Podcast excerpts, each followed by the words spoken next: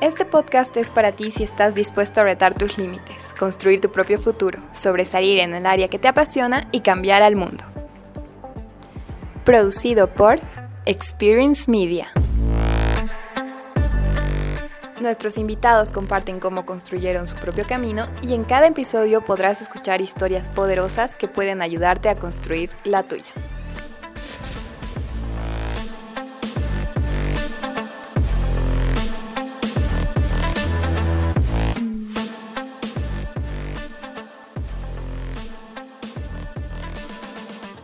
Nombre es Sergio Vasco y hoy les voy a compartir una historia poderosa.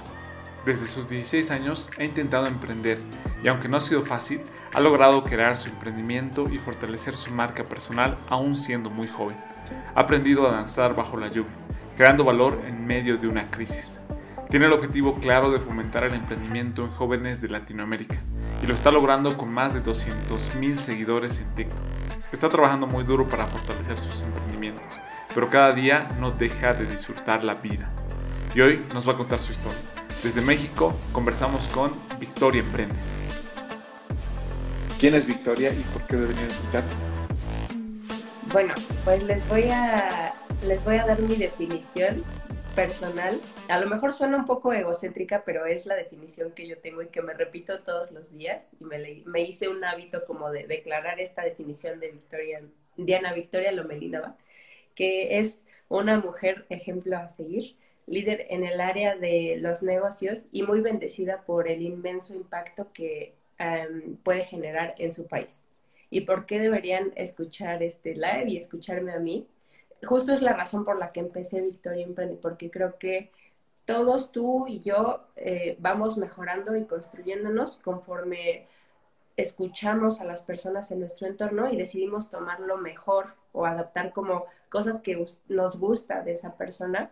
Entonces justo eso es lo que creo que pueden tomar de mí, de mi experiencia, de mi ideología, cualquier cosa que yo pueda compartir aquí, de todo lo que he vivido, sobre todo en los negocios, creo que es algo que nos puede ayudar a, a mejorar. Y algo que dices es súper importante compartir esto. ¿Y en qué momento tú decides empezar a compartir ese conocimiento que has ido adquiriendo para tus propios emprendimientos?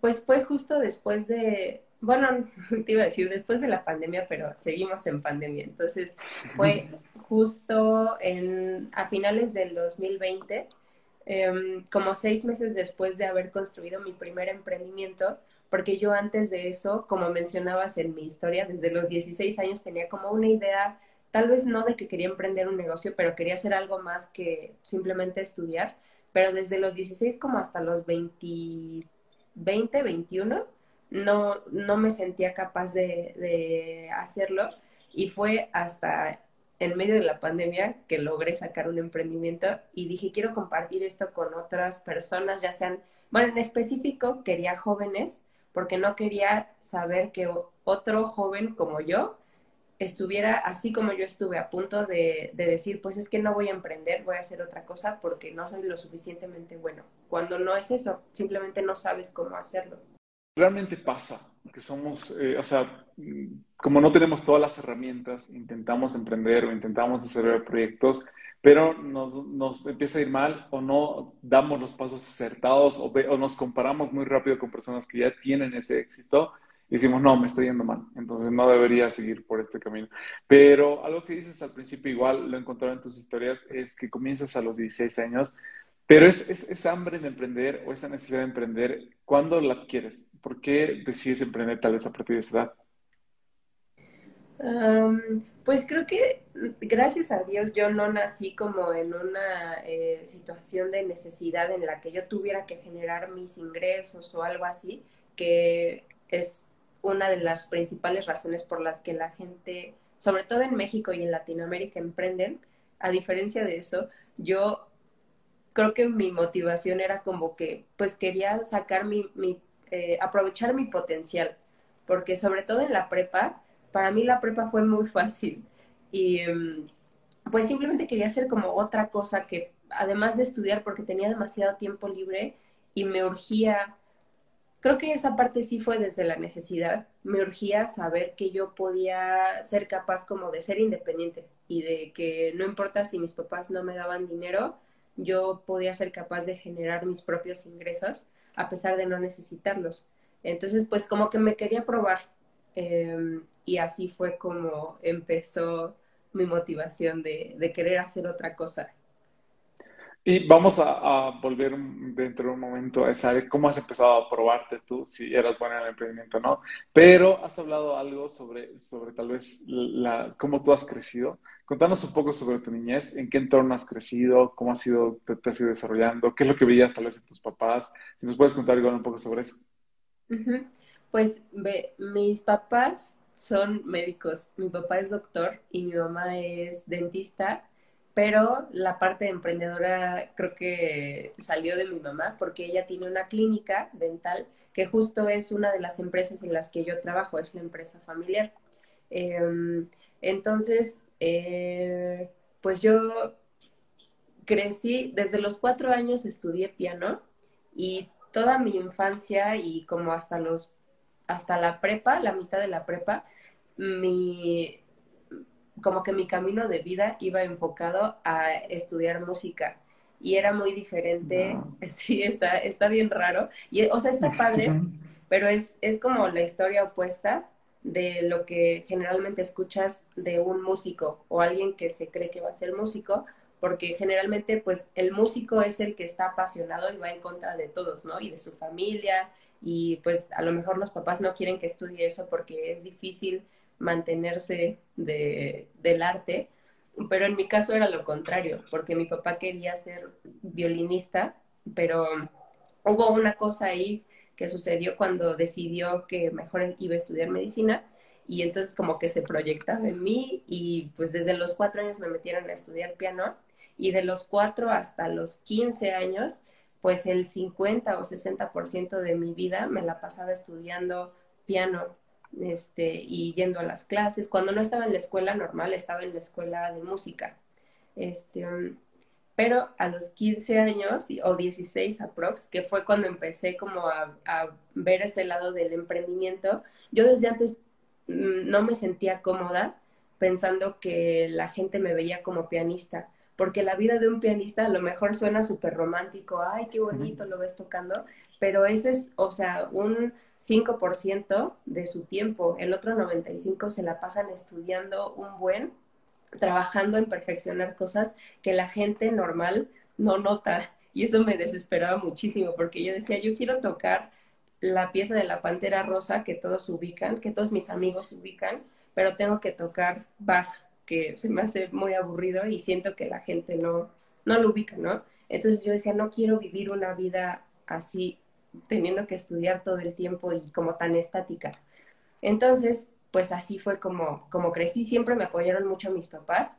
Este, y gracias a Dios no, no he tenido ese problema de que ellos me digan, oye, ¿por qué te dedicas a emprender? O como que, al menos en mis, en mis juicios eh, personales, a veces siento que la gente piensa que si yo les digo que emprendo es que no, no trabajo, es, es como casi igual a que soy nini, pero estoy desarrollando mis proyectos o así, ¿sabes? Entonces, gracias a Dios no he tenido ese problema con ellos, eh, pero cuando dejé la música sí fue un poco difícil, sobre todo con mi mamá. Pero después se transformó la historia y siempre he sido muy dedicada a lo que sea que le ponga mi atención y pues vio que, que sí tenía intenciones de, de, trabajar como en la parte de los negocios. Y ya, así fue como que el cambio radical de, de música a, a negocios.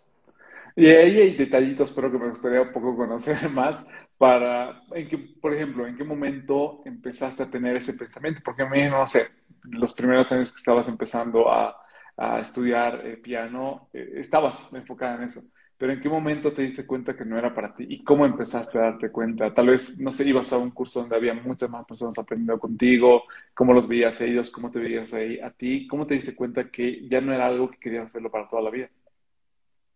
Pues es que de chiquita no lo cuestionaba, o sea, siempre la gente me preguntaba o le preguntaba a mi mamá que qué iba a hacer o si iba a ser pianista y yo para agradarles pues les decía que sí y no tenía como ningún problema, pero mm, nunca va a sonar bien feo y a lo mejor van a la gente que, que me gustaría saber si alguien de aquí se dedica a la música o si se quiso dedicar a la música alguna vez, pero no es que esté desalmada, pero simplemente nunca me apasionó la música, nunca fue así como, no sé, o sea, como que todas esas cosas románticas que escuchamos de, ay, es que se ve que él adora la música y cuando toca hace magia y así. No, realmente yo nada más pues tocaba, de hecho no me gustaba tocar en público de chiquita porque me daba miedo equivocarme y que la gente se diera cuenta.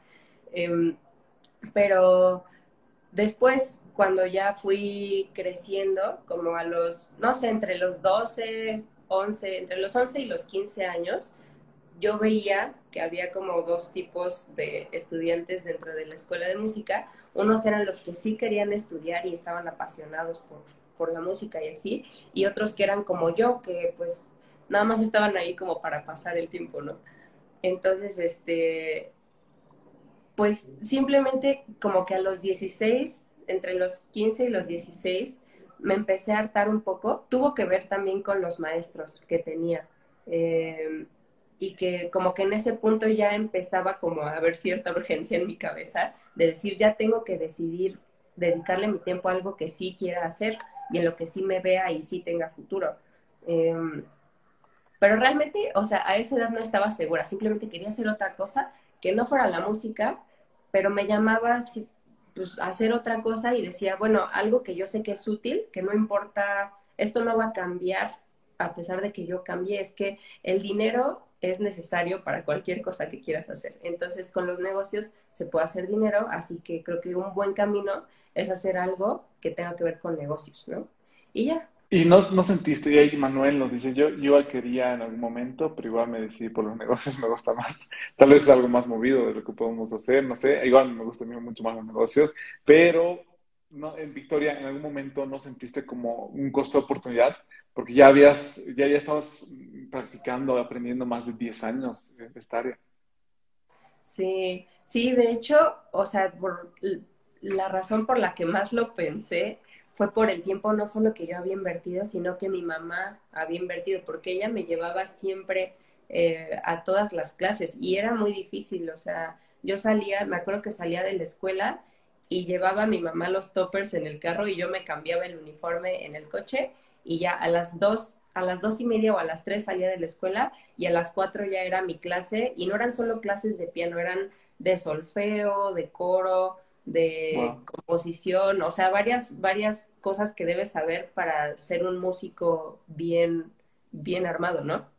Entonces, pues al principio sí, lo pensé, pero por el tiempo de mi mamá, porque realmente de mi tiempo yo ya estaba harta, o sea, yo dije, ya, ya no quería estar en la escuela de música y, y, de hecho algo de lo que sí me arrepiento es que no me di de baja correctamente. O sea, si yo me hubiera dado de baja, ahorita podría llegar a la escuela y decirles, oigan, quiero retomar mis estudios y ya llevaba un buen rato estudiando, ¿no?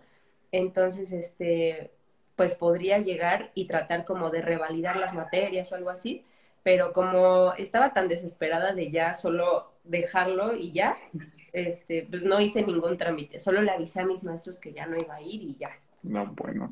Pero contanos cómo ha sido igual, ya les has dicho a tus maestros que no vas a ir, pero ¿cómo le has dicho a tu mamá?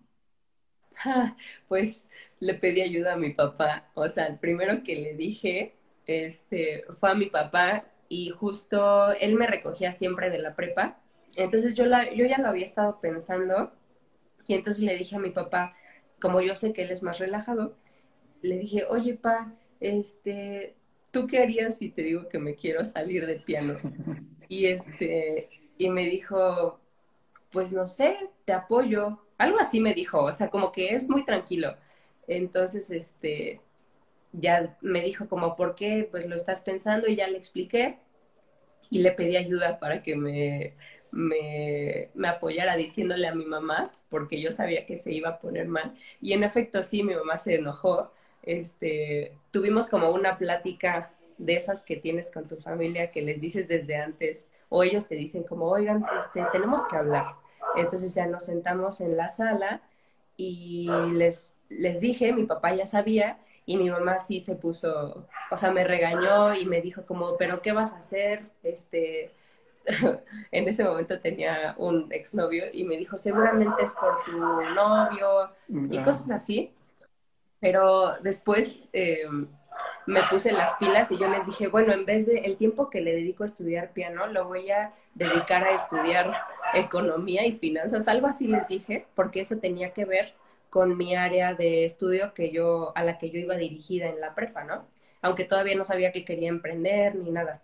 Entonces, pues con decirle eso, como, como que no iba a desperdiciar mi tiempo y no era para, para ponerme a jugar o desperdiciar mi juventud, ya eso como que la tranquilizó. Y así fue como le dije. Y justo en base a lo que nos estás contando en, la última parte, de que ya estabas planificando qué hacer, porque una cosa, ya sea que estés estudiando algo o trabajando en algún área o con algún emprendimiento, es decir, ya no quiero más esto, pero otra es ya renuncio y al día siguiente, ¿qué hago? ¿Cómo estabas tú al día siguiente de que ya habías decidido no ir y que tu mamá te, había probado? ¿Qué, ¿Qué estaba en tu cabeza? ¿Tenías ya algo de claridad de lo que ibas a hacer o estabas totalmente perdida? Mm, pues de lo que me acuerdo, eh, obvio, o sea, siento que siempre que haces un cambio, por más que lo planees el primer día o las primeras semanas, estás así como que medio perdido porque pues estabas acostumbrado a hacer otra cosa. Entonces, este, yo me acuerdo que sí estaba medio perdida.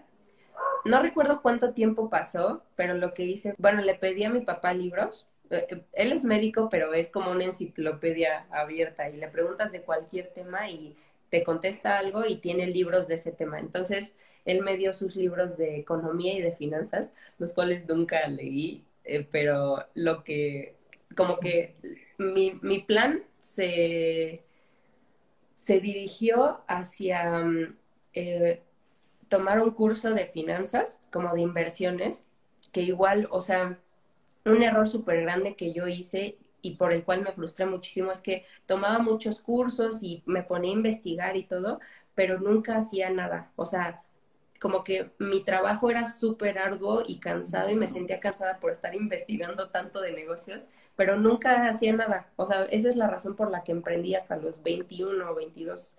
No, es cierto. Ajá, hasta los 21 o 20 años. Este, pero en ese momento, pues me dediqué como a estudiar eso eh, a tomar cursos de inversiones, tratar de, no sé, como que buscar por dónde podía conseguir información y también a buscar universidades.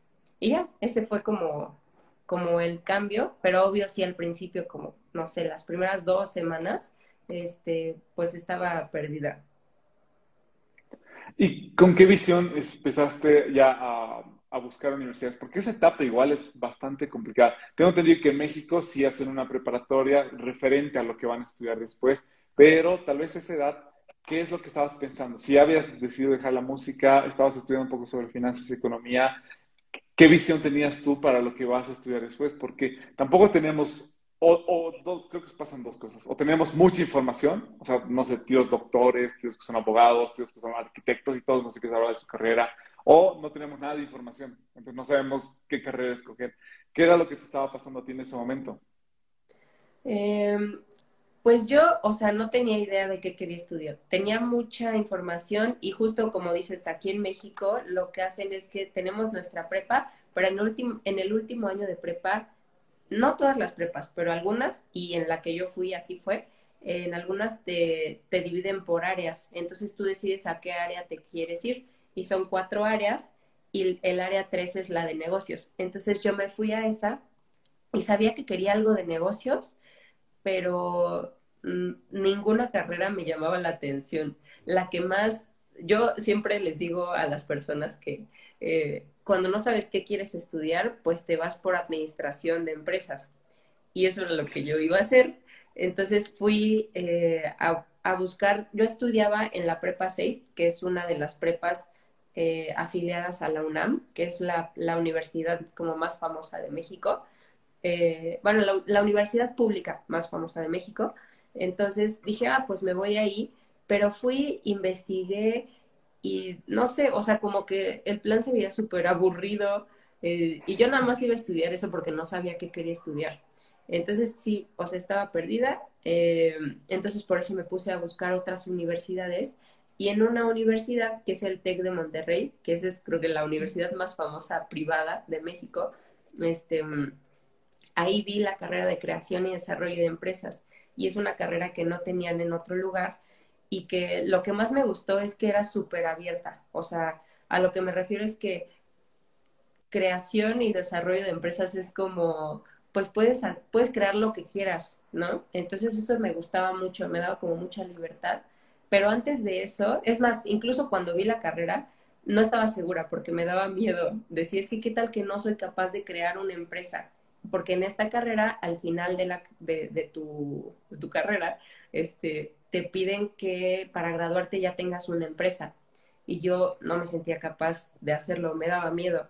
Entonces, incluso viéndola, pues no sabía que quería estudiar. Entonces sí estaba así como que abrumada. ¿Y qué te hizo entonces decidir por esa carrera? Y mira, la casualidad de la vida, acá en Bolivia hay la Escuela de Negocios igual tiene esa carrera y yo estudié igual creación y desarrollo de empresas. Pero, ¿qué te hizo decidir por esa carrera a ti?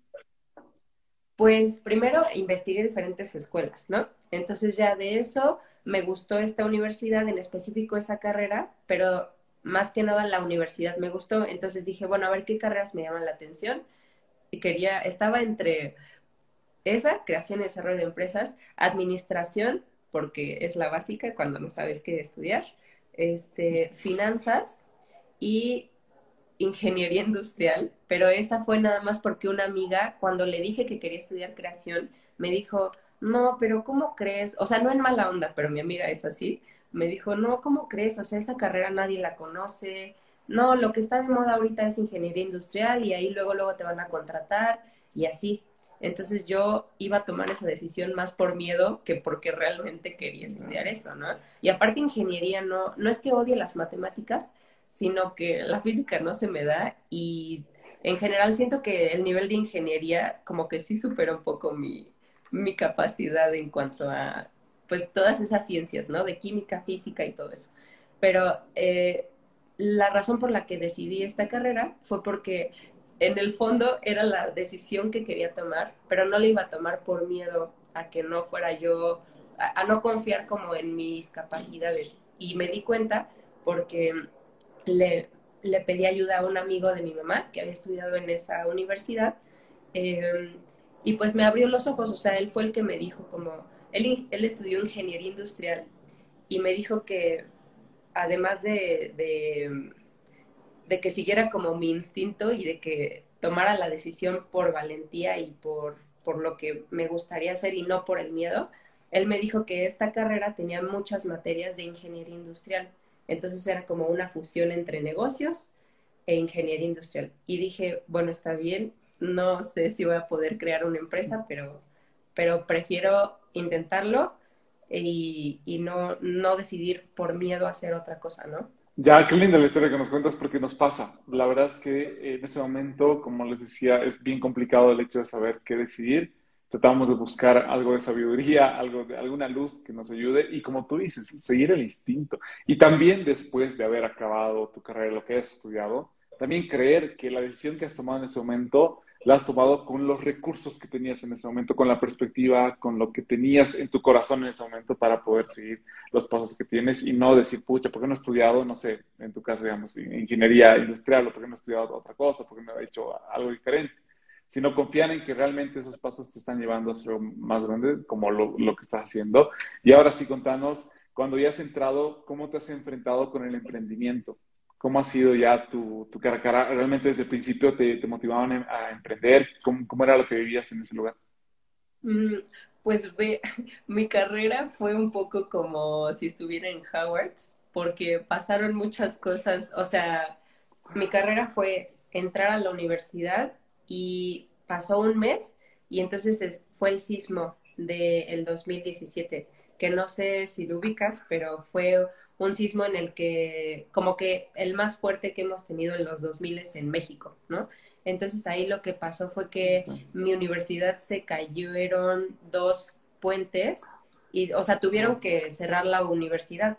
Entonces de ahí em, fue todo ese primer semestre terminarlo en línea y después como que improvisaron un campus en, lo que era antes como la zona de, entrenamiento de los equipos de alto rendimiento de, ahí del TEC de Monterrey.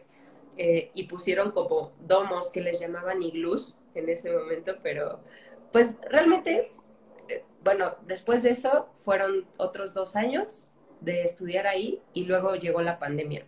Y justo en la pandemia este, llegó el momento en el que yo tenía que emprender.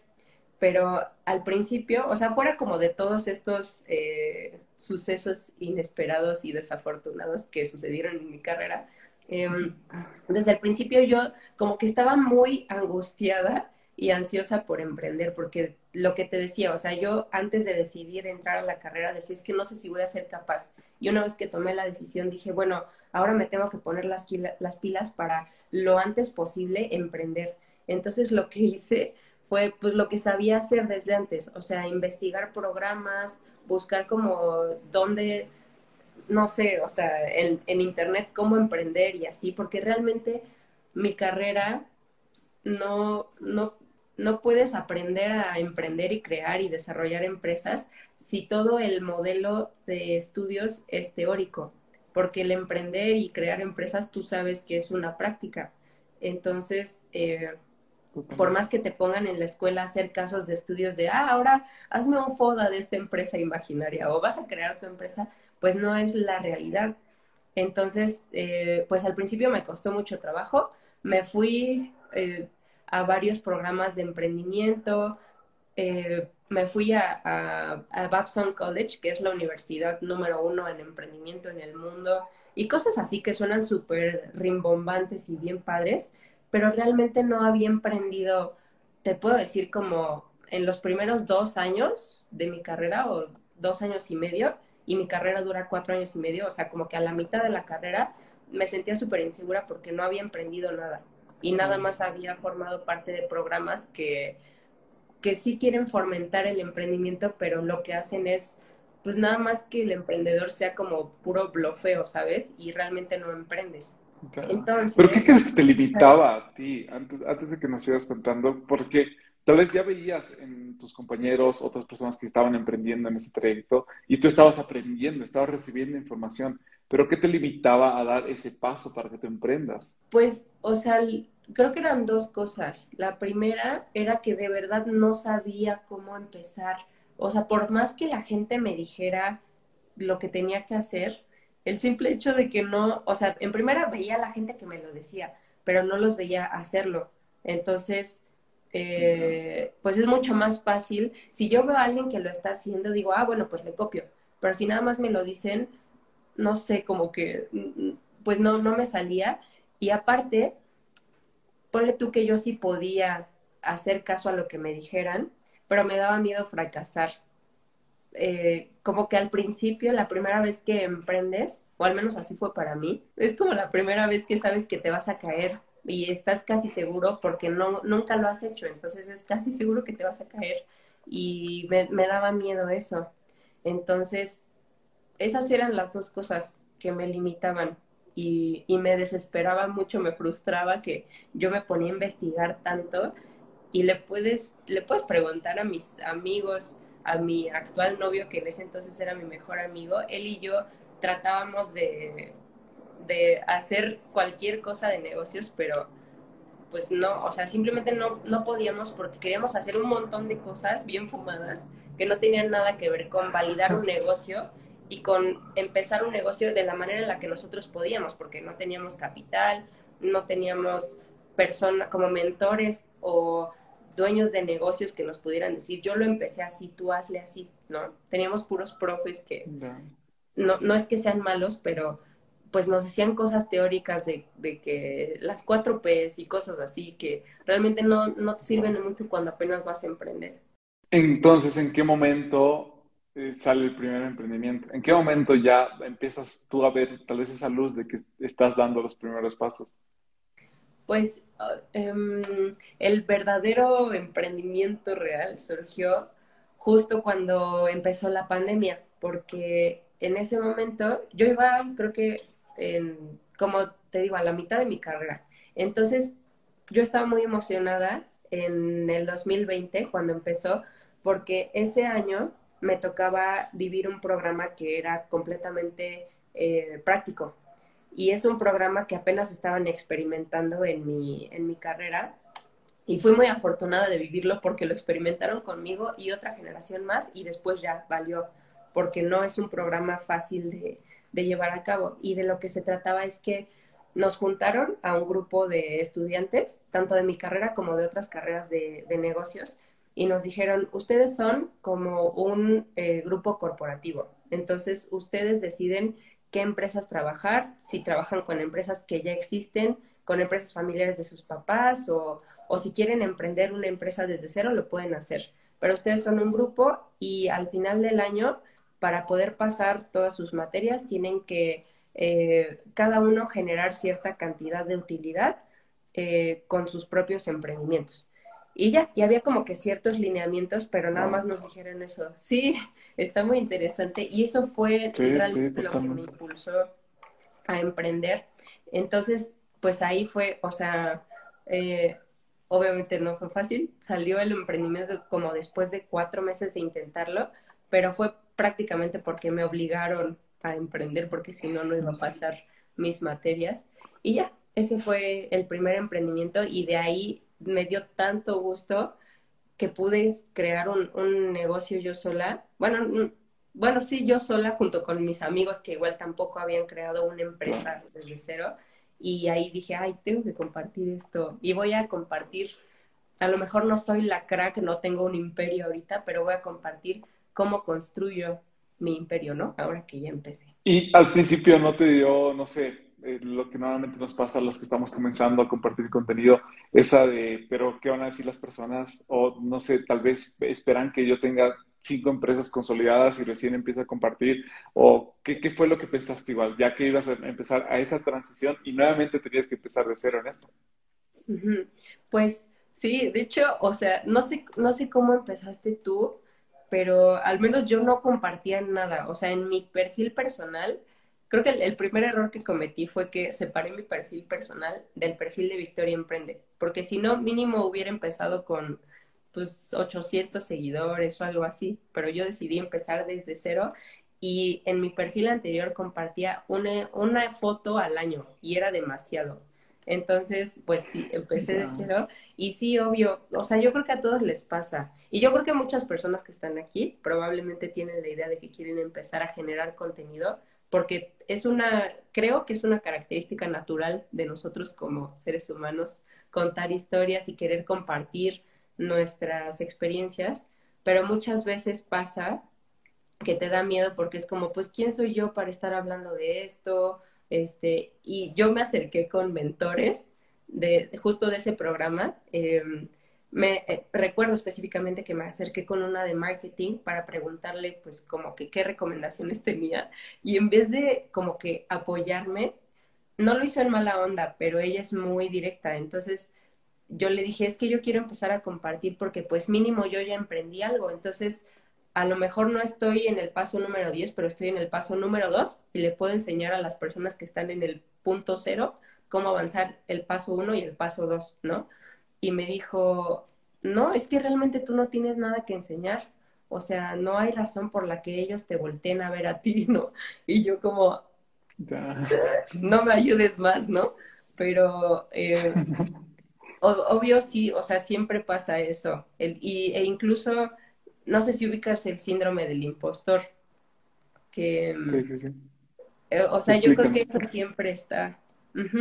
Yo creo que eso siempre está, el miedo a que pues no eres lo suficientemente bueno o valioso o con la suficiente experiencia como para compartir. Y me pasó mucho antes de, de empezar el, o sea, estaba así de no, de no empezar Victoria Emprende porque me daba miedo, no sabía e incluso cuando lo empecé, como que los primeros tres meses, pues todo el tiempo estaba constantemente en mi cabeza, al menos el primer mes, estaba como muy ansiosa porque me estaba constantemente preguntándome todo el tiempo qué debería compartir, este, debería verme súper bien, que la gente vea que sí le echo ganas, que sí trabajo, que sí emprendo y así. Y pues, o sea, siento que eso es algo que siempre va a pasar. o al menos a mí me pasó, y creo que eso es muy frecuente. ¿Cómo rompiste pero esa barrera? Porque algo que me está pasando a mí, y por lo que he visto me parece muy bueno tu contenido, compartes desde el principio, y, y algo que va ligado con lo que tú dices, es que vas mostrando tu día a día para decir, ya, ella, no sé, se, despierta temprano y empieza a hacer ejercicio. Lo siguiente que hace, empieza a, hacer, a tomar sus, eh, a hacer notas, no sé. Y vas contando tu día a día en tus estados. Pero ¿cómo pasaste esa barrera de no saber qué hacer ahora ya tener un poco, mucha más claridad de lo que estás contando en tu camino as emprendedor. Porque yo creo que el nombre que tienes me encanta porque es Victoria Emprende, algo que puede ser pasado, presente o futuro. Y es a lo que estás en ese camino tú también recurriendo del emprendimiento. Pero hace sentir como que vamos de la mano todos juntos emprendiendo. Pero ¿cuáles han sido los pasos que tú has tenido que dar para tener ya mayor fluidez tanto frente a la cámara, a lo que cuentas a las personas y también esa vulnerabilidad que tú transmites para decir, ya voy a contar mi día a día del emprendimiento? Pues creo que un paso que, que fue muy bueno para mí y que se lo recomiendo a cualquier persona que esté pasando por esto o que vaya, que tenga planeado crear contenido, es que se acerque a personas que ve que, que están logrando lo que él quiere lograr. Y creo que para eso se necesita bastante humildad, pero gracias a Dios yo la tuve en el momento, bueno, la, la sigo tratando de trabajar, porque, o sea, creo que este, este crecimiento nunca para, o, o más bien el crecimiento va a parar cuando yo decida que no quiero ser humilde ni, ni tener esa capacidad de preguntarle a los que están arriba de mí cómo le hicieron para llegar ahí. Pero lo que yo hice fue que, pues en esos momentos, o sea, como que la, la angustia de verte bien en las redes sociales creo que siempre va a estar. Eso me sigue pasando y creo que me va a pasar siempre y le pasa a todos los creadores de contenido.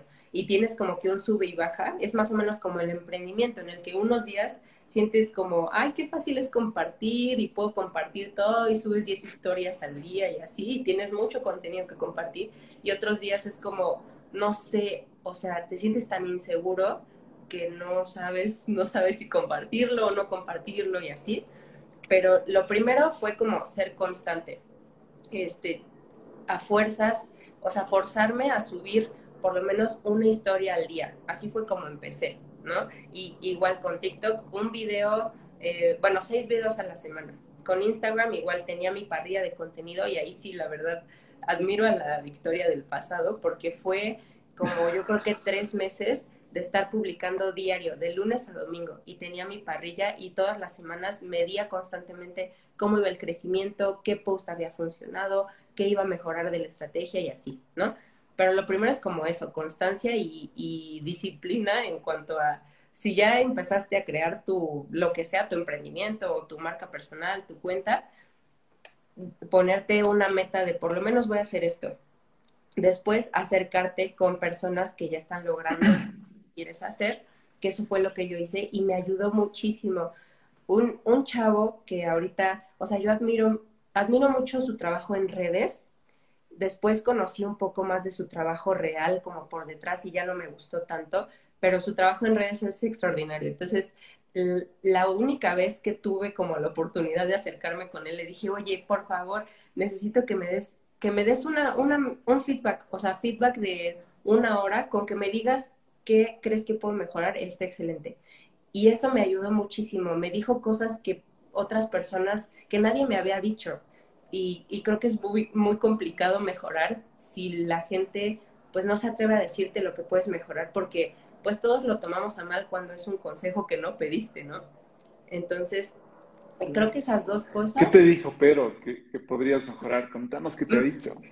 Pues me dijo, me dijo que mejorara el audio, que, que, me comprara como un mejor micrófono y que mejorara el video que necesitaba. En ese momento yo grababa con mi celular que todavía tengo aquí, que es un Xiaomi, algo así, pero por más eh, buena que sea la cámara, no sé qué tienen los iPhones. Escuché un rumor de que tienen como una, este, ¿cómo se llama? Un convenio con, con Facebook para que su cámara se vea mucho mejor cuando grabas cualquier cosa en las redes sociales. Entonces me dijo, mejora tu, tu, imagen y pues un iPhone es una muy buena inversión, entonces cómprate un iPhone y pues eso fue lo que hice, ¿no? Este, me dijo como, haz el contenido un poco más dinámico, cómprate un logo, que ese logo eh, lo tenía en mi cuarto, ahorita ya me mudé a vivir sola y a lo mejor mando a hacer otro para que se vea como más profesional y más institucional tu, tu imagen. Este, y ya, o sea, como que en general eso fue, esos fueron como los, los tips que me dio pero con eso creo que mejoré bastante. Ah, y también me dijo otra cosa que, bueno, yo les, les estoy compartiendo todos los tips que, que me dieron a mí en ese momento, y otra cosa que me dijo es, comparte más, la gente, la gente es morbosa, o sea, a la gente le gusta estar viendo como qué haces detrás de cámaras. Yo tenía mucho como ese juicio antes de que tenía la presión de que todo lo que tenía que compartir era de negocios, porque Victoria emprende, pues la gente me sigue porque emprendo y eso es lo que quieren ver. Pero no es así. En primera, la gente es morbosa, le gusta estar viendo como otras cosas. Y aparte, pues es como una relación, o sea, tú no, si tú haces un amigo, no quieres que todo el tiempo te esté compartiendo de lo que hace en su trabajo, ¿no? O sea, quieres ver cómo está con su familia, quieres ver lo que le gusta hacer en su tiempo libre y así, ¿sabes? ¿Qué, consejos más prácticos que nos dado. Y creo que esos son los que más sirven cuando te dice realmente puedes hacer esto, dar este paso o mejorar esta herramienta o utilizar tal luz, no sé, detallitos que te van ayudando para que puedas ir mejorando tu, tu contenido, tanto tu trabajo en el que estés en el que estés en este momento, el emprendimiento que tienes que nos ayuda. En comparación tal vez eh, de que una persona simplemente te diga, no, sabes qué, no eres bueno para esto, y vos eres de, pero ¿qué hago entonces? ¿Qué debería hacer para seguir mejorando? Me, gusta mucho y creo que igual compartes este tipo de contenido que es bastante puntual, tanto en, tus, en tu TikTok como acá en Instagram, con los consejos que das y pueden igual seguirte para poder aprender un poco más sobre esto, Victoria. Tengo una pregunta que estaba en, tu, en la encontré de tus redes que dice, ¿cuál es el peor error que puede cometer un emprendedor que estando en la universidad? Y te la hago porque yo los fomento mucho a los chicos a que desde la universidad empiecen a, o a trabajar o empiecen a emprender o empiecen a hacer voluntariados. Pero ¿qué error crees que cometen en base a la experiencia que tú has tenido en no sé, en no poder emprender, pero después sí poder y ver tantas personas igual emprendiendo, ¿qué crees que es el mayor error que puede cometer un emprendedor que está en la universidad? O sea, frenarte, frenarte por, por miedo y por no saber cómo emprender. Y a lo mejor, yo siento que, bueno, todas las personas hablan de su experiencia. Yo estoy hablándote desde la mía porque eso fue lo que a mí me pasó. Mi peor error fue, eh, pues, frenarme por miedo y pasármela investigando todo el tiempo cómo emprender, pero no dar ni un paso eh, hacia la realidad y la práctica de emprender, ¿no? Entonces, o sea, te digo como el error y lo, la receta para que no cometan ese error, yo creo que es acercarse con alguien que ya lo haya hecho. Y a lo mejor no es, no es alguien que vas a encontrar en la universidad. Em, yo veía amigos que ya tenían su emprendimiento y que salían en las noticias y así, pero bueno, en primera necesitas mucha humildad porque yo no me acercaba a ellos porque sentía eh, envidia. Entonces decía, es que, ¿qué están haciendo ellos que no estoy haciendo yo? Pero ahora que lo veo en retrospectiva, em, en primera, debí de haber investigado un poco más la realidad y la, la historia real de ellos porque ellos no estaban haciendo un negocio real, o sea, fue un negocio que era puro bluff, o sea, creo que eso eh, eh, abunda mucho en las universidades, decir que no, los estudiantes están creando este nuevo negocio que detecta el cáncer de mama y así, pero realmente salen las noticias porque la universidad quiere que salga y no porque realmente sea un negocio sustentado. Entonces yo me acercaría a una persona que tú ves que está trabajando en su negocio, que su negocio está generando ingresos y, con toda la humildad. Hay mucha gente que quiere ayudar a los jóvenes, sobre todo si eres joven y quieres emprender. Y le dices, oye, quiero, no, no sé cómo hacerlo y veo que tú ya tienes resultados y quiero que me digas cómo puedo empezar. Y juntándote con esas personas, creo que es la mejor manera de, de uno, no te quitas el miedo, pero mínimo ya tienes una guía que te dice cómo puedes eh, amortiguar el golpe, ¿no? Y creo que igual esas personas, como te ha pasado a ti, normalmente quieren también contar su historia o porque saben que es bien complicado que alguien les ayude o que es complicado que encontrar, eh, más que teoría, encontrar cosas prácticas de qué hacer eh, y contarles un poco sobre eso. Entonces, tal vez ahí se facilita un poco más. Pero volviendo a lo que nos contabas hace un momento, ¿qué haces cuando una persona, no sé, mm, o te cierra la puerta o te dice, como te dijo esa mentora, si no, no lo hagas, ¿qué tienes tú para hacer? ¿Cómo tú te repusiste de, de ese bajón tal vez o de las palabras que te dijo o simplemente las dejaste pasar? Pues, o sea, creo que al final ves, ves esta eh, dualidad, ¿no? O, ubicas esta teoría como de la víctima y el tú decides si actúas como líder consciente y, y, decides ser consciente de todo lo que está pasando o decides actuar como víctima. Entonces al final no importa lo que las demás personas te digan, tú decides por quién ser influenciado. Entonces eso fue lo que yo, yo hice y lo que, lo que hago constantemente, como pues a lo mejor esa mentora, no de mala onda, pero pues me dijo como que pues nadie te va a escuchar, pero yo decidí, a, a pesar de eso, escuchar como a todo lo demás, ¿no? A mi pensamiento personal de, pues si lo quiero hacer, o sea, como que mi instinto me llama y yo lo quiero hacer, y aparte mis amigos me están diciendo que lo haga, como que decidí enfocarme en esas cosas buenas que me llevaban a tomar la decisión correcta, porque al final tú sabes cuál es la decisión correcta, nada más que te haces menso y, y a veces decides escuchar a la voz que te dice que no lo hagas, ¿no? Es mucho un, también una conciencia, como decías, una lucha también constante con nosotros mismos y saber decidir qué es lo que vamos a permitir que entre realmente para actuar en base a eso. Realmente ha sido muy, muy lindo compartir ese tiempo contigo, ha pasado muy rápido y sé que varias historias se han quedado igual ahí a, en, eh, en, el medio para poder contarlas. Sé que las personas que, que te han conocido hoy, que siguen tu contenido igual hace mucho tiempo, te van a escribir para hacerte alguna pregunta un poquito más profunda más o para seguir esta conversación que hemos comenzado el día de hoy. Eh, pero ya te voy a hacer la última pregunta. ¿Qué debería ser una persona para poder ser insustituible? Em, creo que son tres cosas. Em, la primera, eh, estas cosas que estoy pensando las saqué de un libro que si quieren leerlo está muy bueno, se llama Eres indispensable creo que algo así se llama, así como en Pregunta, ¿eres indispensable? de Seth Godin, que es el autor de La vaca púrpura y Tribus y todos estos temas como de, de marketing. Este, y ahí hablaba del punto número uno, que creo que es importante para ser insustituible, es que utilices la creatividad. Habla de, o sea, de que ya el sistema de ahorita ya no, no funciona porque se creó este sistema como de fábrica y de, mm, que se creó en, en ¿cómo se llama? En la Revolución Francesa, ves que antes trabajábamos más pues como de manera artesanal y después llegó ese sistema de hago los procesos y necesito mis, mis este, empleados para que ellos estén trabajando y obedeciendo pero lo que ahora necesitamos es gente que se atreva a crear, como los creadores de contenido que se atreven a, decir como eh, lo que piensan, a crear cosas, los videos que hacemos, este contenido que estamos haciendo. Eso es, eso es la primera cosa, porque eso te hace insustituible, porque no lo puede crear alguien que nada más sigue manuales o procesos o una máquina, ¿no? Entonces eso es como lo primero.